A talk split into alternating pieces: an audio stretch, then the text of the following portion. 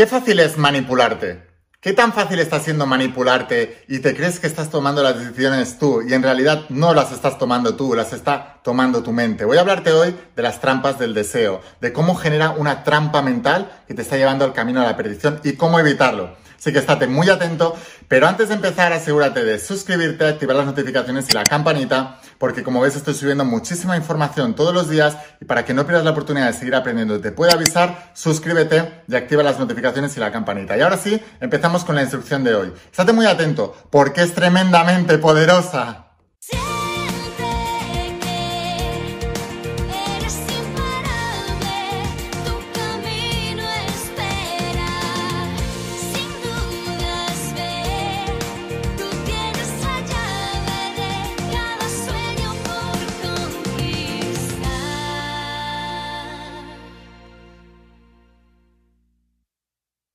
Hola almas imparables, ¿qué tal? ¿Cómo estáis? Espero que estés pasando un día espectacular, que estés brillando, creciendo, expandiéndote, llevando tu vida a un siguiente nivel. Vamos a seguir trabajando con todos los principios. Hoy os voy a hablar de los principios de la saga del lago de tu alma, esta tecnología espiritual que está cambiando la vida de millones y millones y millones de personas como tú en todo el mundo. Porque hablamos de los principios de la mente. Y hoy precisamente te traigo un tema que es espectacular y que debes aprenderlo. Y lo más importante, no te lo van a enseñar ni en la escuela ni en la universidad. ¿Por qué es tan fácil manipularnos? ¿Por qué somos tan volubles? ¿Por qué somos, estamos indefensos? ¿Cuáles son las trampas del deseo? ¿Cuáles son esas trampas mentales que hacen que nosotros estemos indefensos ante las personas que nos quieren manipular la opinión y nos cuartan la libertad? ¿Qué impacto ha tenido eso en tu vida? De todo esto vamos a hablar a continuación, así que estate muy atento porque vienen curvas, como siempre digo. Antes de empezar, si estás tremendamente entusiasmado, déjame aquí abajo un comentario y ponme la in. Yo soy un alma imparable. Escríbemelo y ahora vamos a por este vídeo tremendamente transformador. Vamos a por esas trampas. Te aseguro que muchas de ellas no has caído, por muy inteligente que te creas, porque hay una serie de sesgos psicológicos que están más allá de nuestro control. Pero cuando aprendes a, controlar todo esto, primero entendiéndolo, pasarlo por un proceso de cognición de esos principios y después utilizándolos a tu favor, tu vida se va a transformar para siempre. ¿Por qué eliges la ropa que eliges? ¿Por qué te gustan los programas de televisión que te gustan? ¿Por qué lees los libros que, mm, que lees? ¿Por qué piensas como piensas en general? ¿Por qué votas a quien votas? ¿Por qué te gustan más unas cosas que otras? Tendemos a pensar que todo eso son decisiones racionales, pero déjame decirte que es lo más alejado que hay de la realidad. La mayoría de nuestras decisiones no son racionales, son irracionales, están programadas, no destinadas, te llevan a una vida diferente y es esa programación debes entender cuáles son esos principios de programación. ¿Cómo nos programa la sociedad? ¿Somos tan libres como pensamos? ¿O estamos viviendo una libertad condicionada de pensamiento que nos van dirigiendo hacia un lado donde quieren ellos y no nosotros? Esto es lo más poderoso. Entonces, confiamos demasiado en nuestros sentidos cuando la realidad siempre es relativa. Mira esta imagen y ahora dime cuál de las dos figuras te crees que es más grande. Mírala bien Obviamente, tú ahora estás en alerta, sabes que hay algo aquí que no va a cuadrar. ¿Qué tal si te dijera que las dos imágenes son igual de grandes? El problema es que las referencias que tienes alrededor de cada imagen hacen que unas te parezcan más grandes que otras. Esto se parece la ilusión de Ebbinghaus. Y esto lo están utilizando los economistas para venderte en la publicidad y hacerte comprar determinadas cosas. Por ejemplo, eh, hubo un ejemplo del diario The Economist donde habían tres tipos de suscripciones. Suscripción online, 59 dólares. Suscripción versión impresa, 125. Suscripción online más impresa, 125. ¿Cuál cogerías? Evidentemente la gente cogerá la versión online más impresa de 125 porque te vale igual que la versión impresa, creyendo que es una ganga o que se han equivocado y a ver si te puedes aprovechar de esa oferta porque se han equivocado. Y eso está totalmente controlado.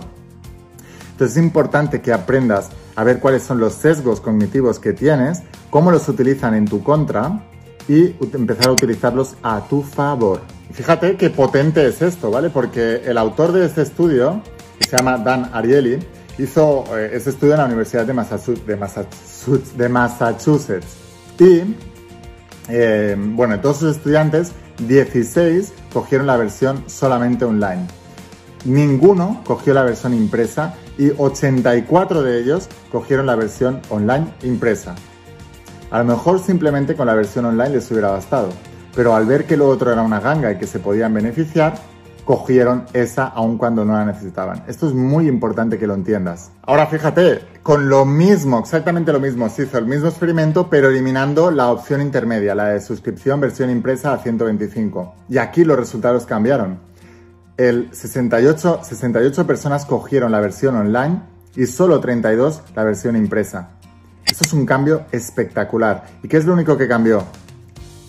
El, el precio intermedio, que es lo que fijaba que la tercera opción, opción era una ganga, cuando en realidad no lo era. Así de volátil es nuestro cerebro y así nos engañan nuestros sentidos. Entonces, ¿cómo, cómo funciona esto en nuestras vidas? Por ejemplo, cuando los publicistas quieren que se venda más un producto, eh, a menudo sacan una, una, versión de lujo de ese producto, a pesar de que al target de público que van no, no les interesa el lujo, pero lo que hace es que cambie la percepción de las personas que están comprando ese producto. De tal manera que si sacas una versión de lujo mucho más cara y la misma versión que antes se vendía al mismo precio, en la mente de las personas esa versión aparece como mucho más barata. Y no se ha modificado para nada el precio. Lo único que en la mente del consumidor se está comparando. Y eso es lo que hacemos nosotros continuamente, compararnos. ¿Qué es lo que ocurre? si tú quieres mejorar en la vida, tú siempre vas a compararte con las personas que tienes alrededor.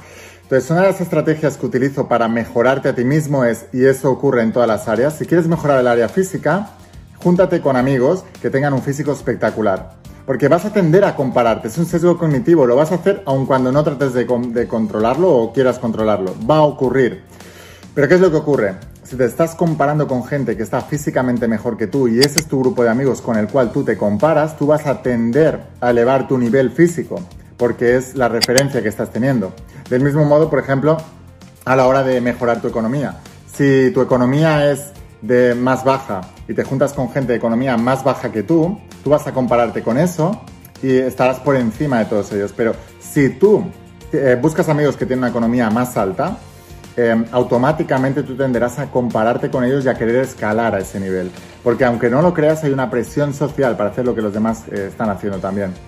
Esto ocurre mucho en el deporte. Si tú quieres mejorar un deporte, júntate con gente que está a ese nivel. Por eso se crean los grupos de alto rendimiento. Yo estuve en grupos de alto rendimiento deportivo y te digo que mejoré muchísimo. Eh, entré en la selección española porque empecé a mejorar mis marcas gracias a compararme con gente que era mucho mejor que yo. Em, ya sé que mucha gente esto de la comparación no le gusta mucho y, les crea trauma. No, es que lo vas a hacer independientemente de que quieras o no, porque el cerebro tiene esos sesgos psicológicos. También ocurre con las relaciones. Si tú quieres mejorar tu relación, no te compares con tu amigo que tiene una relación, le es infiel a su pareja, eh, o tu amiga que le es infiel a su pareja y, tienen una mala relación y tienen una relación de conveniencia donde van tirando. Compárate con una relación extraordinaria y tú también tendrás a hacerlo. Así funciona nuestro cerebro. Así es como puedes utilizar este sesgo cognitivo. Ahora también nos pueden manipular sin que haya un estímulo visual. Por ejemplo, se hizo un experimento donde se hizo unas encuestas en todos los países del mundo donde se preguntaba eh, a la gente si querían ser donantes de órganos, ¿no? Y en algunos países, pues, un porcentaje muy alto dijo que sí, en otros países un porcentaje muy alto dijo que no. Pero ¿qué ocurrió en el caso de países como Austria o Alemania? Que son, porque podemos pensar que es una cuestión cultural, pero en esos países prácticamente tienen la misma cultura y sin embargo, en Austria un 89% de las personas dijo que sí y en Alemania solo un 12% de las personas dijo que sí. ¿Qué es lo que cambió? Y lo que cambió fue la manera en que se hicieron las preguntas.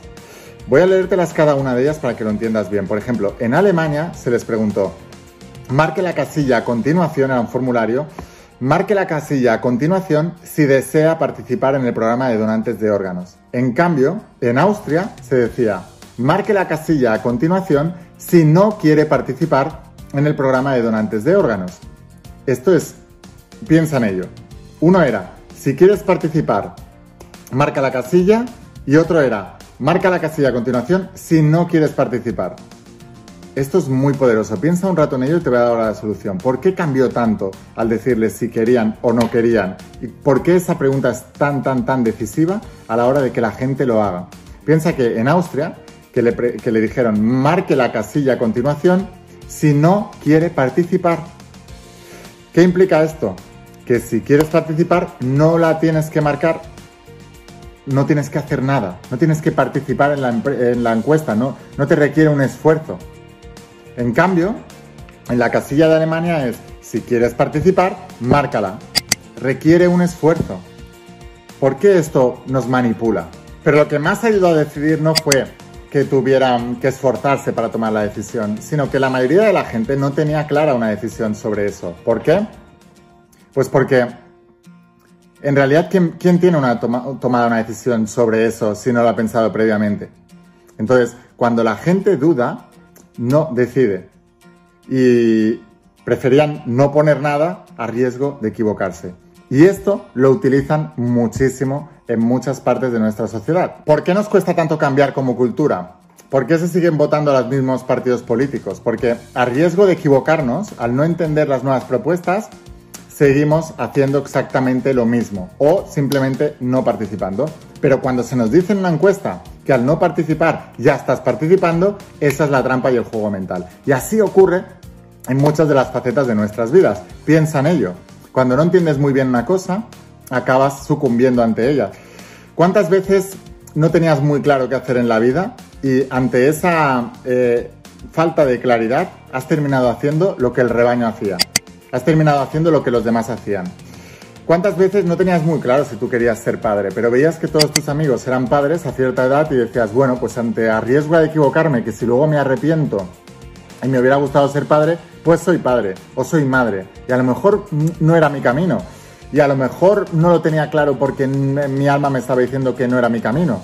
Pero ante esa, ante esa duda, ante esa falta de claridad, decido hacer lo más cómodo, lo más fácil, lo que hace el rebaño eh, o simplemente dejarme llevar. Y esto es lo que es una de las trampas más grandes del deseo.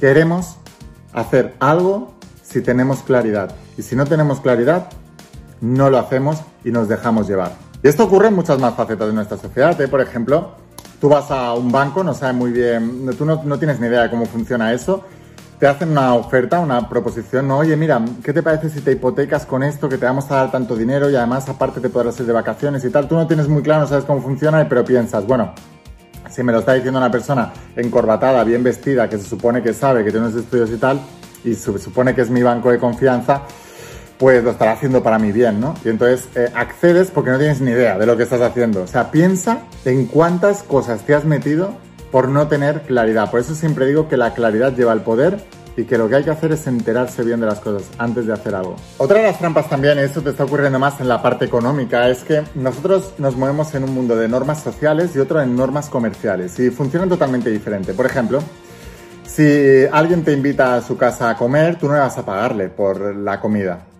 porque se ofenderá y no te volverá a invitar nunca más. O, por ejemplo, si una persona tiene una avería en el coche, tú te vas a ofrecer voluntariamente a lo mejor ayudarle, pero si esa persona te quiere pagar un dólar o dos o tres, te vas a decir que no, porque te vas a ofender. No, no, yo te estoy ayudando.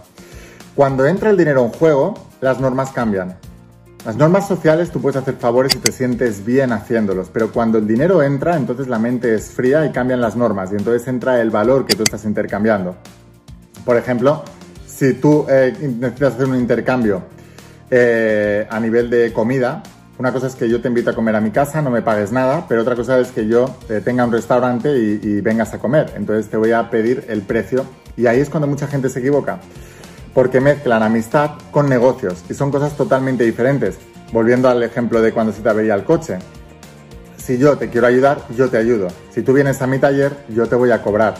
Y eso es muy importante que lo entendáis. Pero también es importante que sepas que hay una presión social para comportarte de determinada manera ante distintos estímulos. Y también debes conocerlos.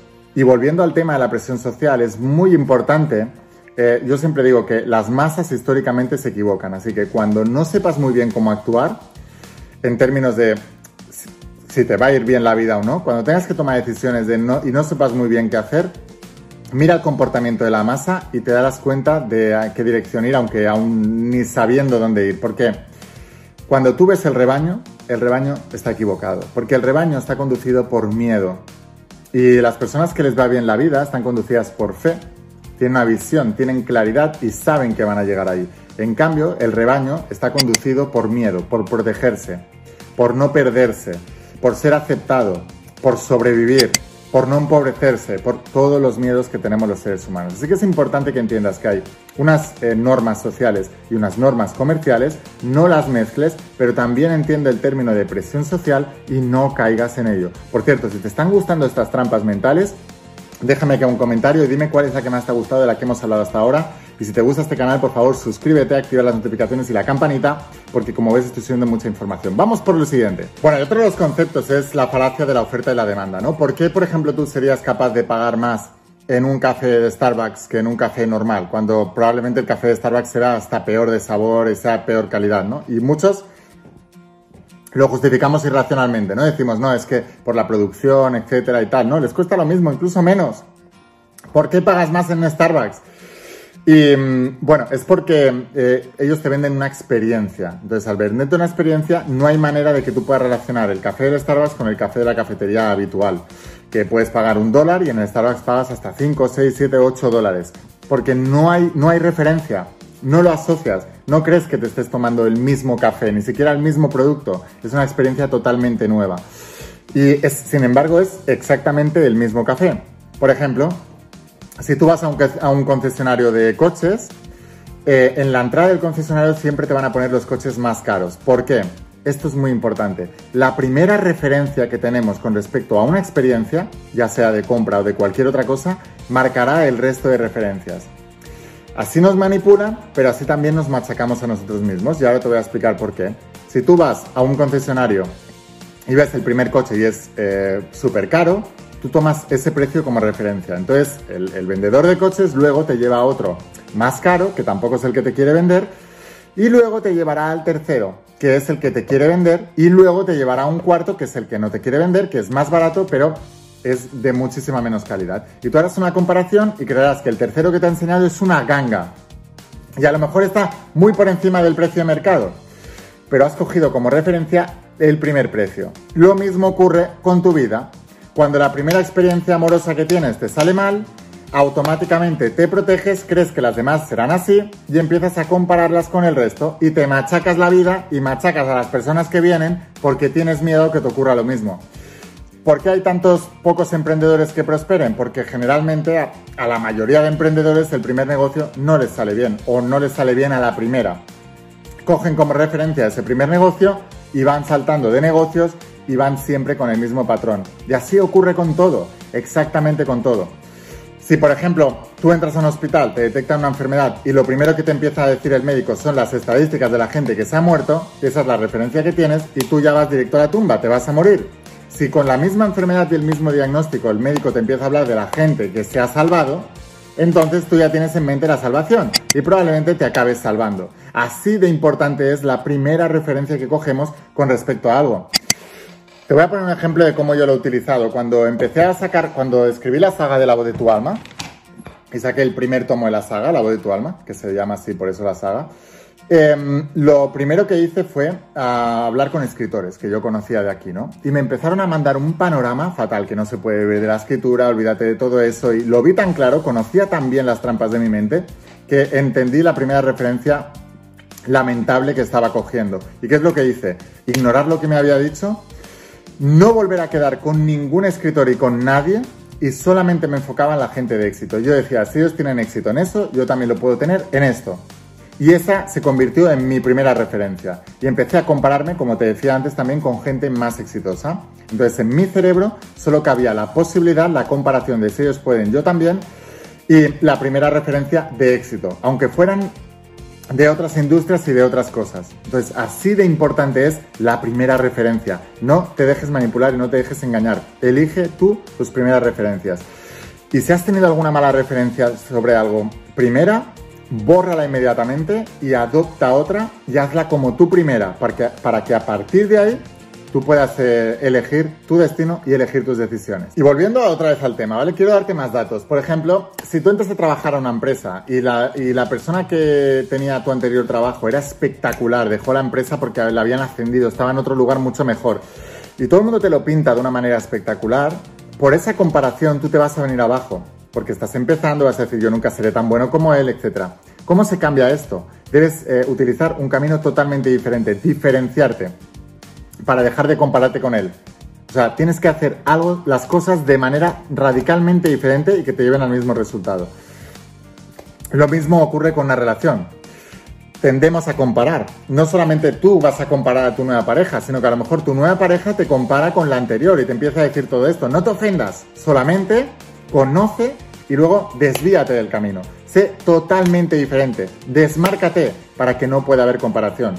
Del mismo modo que hace el Starbucks con los eh, cafés normales. Se desmarca eh, para que no haya comparación. Entonces puede cobrar 5 dólares. Así lo puedes hacer tú con tu jefe, con tu pareja y con quien quieras. ¿Esto qué significa? Que en lugar de ser manipulado, tú estás en el control de tu vida. Nos creemos que la gente no engaña, pero las estadísticas y la gente que ha hecho estudios sobre ellos dicen que engañamos y además mucho, o sea, mucha gente. Ahora, nosotros siempre tenemos como referencia eh, que la gente no engaña porque estamos pensando en un engaño muy grande y no, la mayoría de las personas se engañan, pero engañan en cosas muy pequeñas. ¿Por qué? Porque no quieren ver afectada su moralidad, ellos son buenas personas, pero quieren beneficiarse de esa trampilla. Pues eso lo debes entender. La mayoría de la gente te va a engañar, mentiras piadosas, mentirijillas, etcétera, todo eso, que ellos justifican, no, no pasa nada. Para su moralidad mantenerla bien, pero luego tratar de beneficiarse de esa trampa. ¿Crees que no? Oye, ¿cuánta gente hay que se va a la tienda de ropa, de ropa cara, eh, para una ocasión? Se coge un vestido, lo paga, lo usa, guarda la etiqueta y luego lo, lo devuelve con la etiqueta puesta poniendo cualquier excusa. Lo ha usado, lo ha utilizado, pero luego no lo ha pagado y lo ha devuelto. ¿No es eso ser deshonesto? ¿Cuántos ejemplos más se te ocurren? Déjamelos aquí abajo en los comentarios. Por ejemplo, eh, y, cosas que tienes que tener en cuenta con esto. La gente es más fácil que engañe cuando no hay dinero de por medio que cuando hay dinero. Por ejemplo, es más fácil que te lleves, eh, yo qué sé, un subrayador del trabajo que llevarte un euro del trabajo. Y más o menos te valdrá lo mismo. Pero te vas a llevar antes esto que un euro. Porque esto lo vas a justificar. Vas a decir, bueno, no, porque lo usaré para casa, para hacer ese trabajo de no sé qué y tal. Es mentira. O sea, estás robándole a la empresa pero lo justificas. Em, o etcétera. Bueno, es que hay tantos ejemplos sobre esto, o sea que es muy importante que entiendas estos principios. Primero, la gente robará más cuando no es dinero, pero aún así está robando y está engañando. Entonces hay una manera de utilizar esto. Por ejemplo, el experimentador que te hablaba antes cogió en la universidad y les hizo firmar a todos los, los estudiantes un código de honor. En realidad no existía el código de honor, se lo estaba inventando, pero lo hizo firmar. ¿Qué significa esto? es eh, háblales a las personas sobre honestidad antes de que puedan ser deshonestas.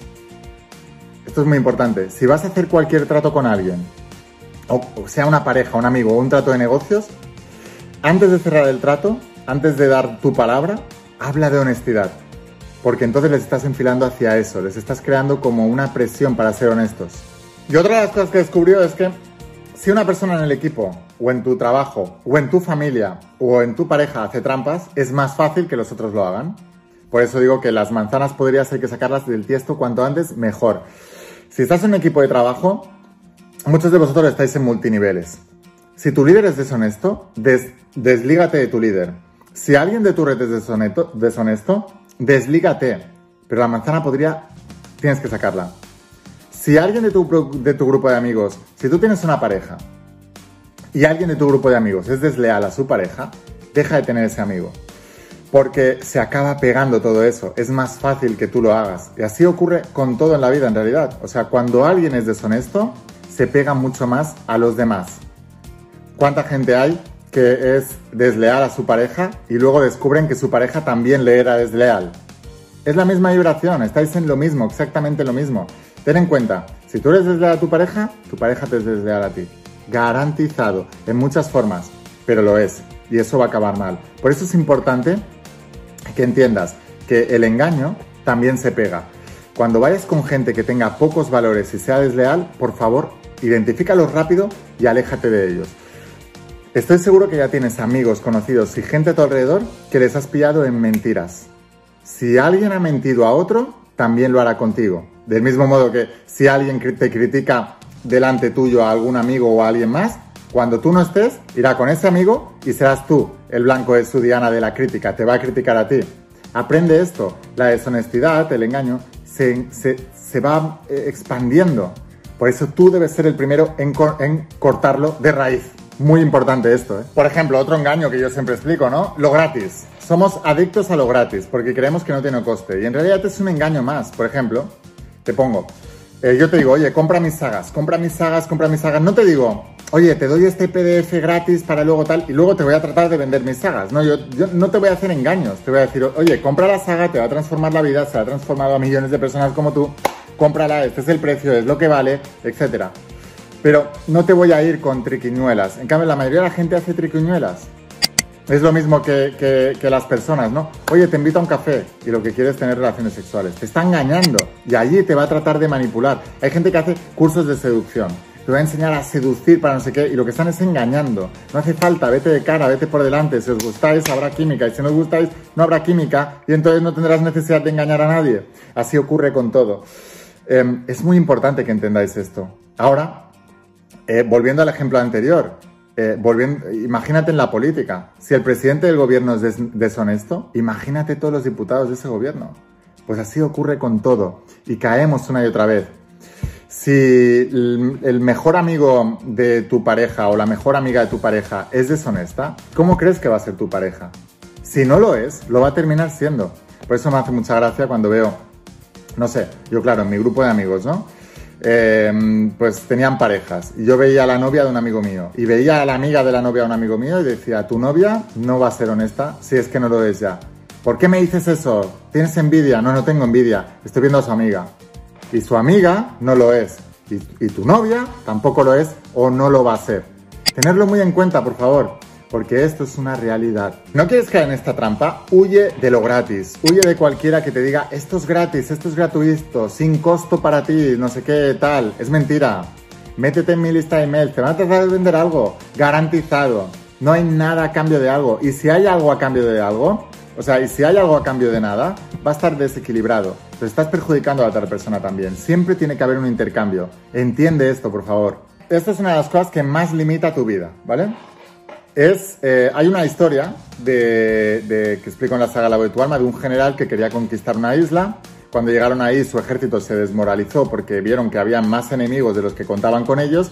Entonces el general lo que hizo fue quemar los barcos, quemar las naves con las que llegaron a esa isla. Y les dijo, ahora la única manera de volver a casa es con los barcos de nuestros enemigos. Así que no nos queda más remedio que ganar esta batalla. Les quemó cualquier otra posibilidad quemando los barcos. Bueno, pues... Em, los neurocientíficos, los estudiantes del cerebro, dicen que el ser humano odia quemar los barcos. Siempre quiere tener un plan B, siempre quiere tener una alternativa. ¿Y cuál es el problema del plan B y de la alternativa? Que cuando el plan A no te vaya muy bien, te irás siempre al plan cómodo, al plan B. Entonces siempre irás rozando y, navegando por la mediocridad. Porque verdaderamente el que consigue algo grande es el que va por una cosa y va por todo y con todo y hace eso más grande. Entonces debes evitar esta trampa de que tu mente no se quiere comprometer con una sola cosa, no quiere ir con una sola cosa. ¿Por qué hay tanta gente que le da tanto miedo el matrimonio, por ejemplo? No es porque no haya encontrado a la persona adecuada, es porque le da miedo equivocarse. Entonces tiene más alternativas, o no se cierra, o no sé qué, bla, bla, bla. Lo mismo ocurre con los negocios. Porque hay gente que emprende, pero va teniendo otra cosa por si acaso. Si tener ese por si acaso es eliminar cualquier posibilidad si quieres que tengas éxito. Cuando yo quise escribir la saga La alma, digo, voy a convertir esto en un bestseller mundial. Dejé la universidad, eh, no había trabajado nunca para nadie, no tenía título, me quedaban siete asignaturas para acabar la carrera, dejé la natación, dejé todo. O sea, la única manera en que yo eh, podría sobrevivir era teniendo éxito, llevando esto y haciendo esto mi vocación, mi profesión y poder vivir de esto. Si no, pues estaba condenado a tener que estar un mantenido el resto de mi vida porque no iba a tener éxito en lo que yo quería. Entonces debes quemar los barcos. Eh, y esto es una decisión personal, pero debes entender que tu mente es lo que menos quiere. Así que bueno, sin más, espero haberte inspirado con este vídeo. Cuéntame cuáles son las trampas que más te han inspirado, que más te han chocado, que has dicho, wow, yo he caído en esta trampa muchas veces. Déjamelo aquí abajo en los comentarios. Si quieres seguir aprendiendo sobre todo esto, suscríbete a este canal, activa las notificaciones y la campanita. Mañana viene otro vídeo súper poderoso y para que no te lo pierdas, asegúrate de estar suscrito para que te pueda avisar. Y si quieres ir un paso más allá en toda esta enseñanza, quieres aprender a dominar tu mente para dominar tu vida, porque quien domina la mente lo domina todo, entonces te espero dentro de las páginas de la saga de la voz de tu alma. Como es, son 12 tomos en tapa dura, la he remodelado por completo em, está espectacular. El único lugar donde la tienes completa es en mi página web, pero enviamos a todas partes del planeta con la empresa DHL. Te dejo aquí abajo el enlace para que puedas conseguirla. Nos vemos dentro de las páginas de la saga La Voz de tu Alma. Nos vemos en los siguientes vídeos. Y sin más, espero haberte inspirado, espero haberte em, ayudado. Escucha la voz de tu alma, vuélvete imparable. Y si realmente quieres un cambio en tu vida, no pongas fechas. Tu cambio empieza hoy. Y una cosa más. Eres único, eres especial y eres importante. Te quiero mucho. Que pases un día espectacular. ¡Chao!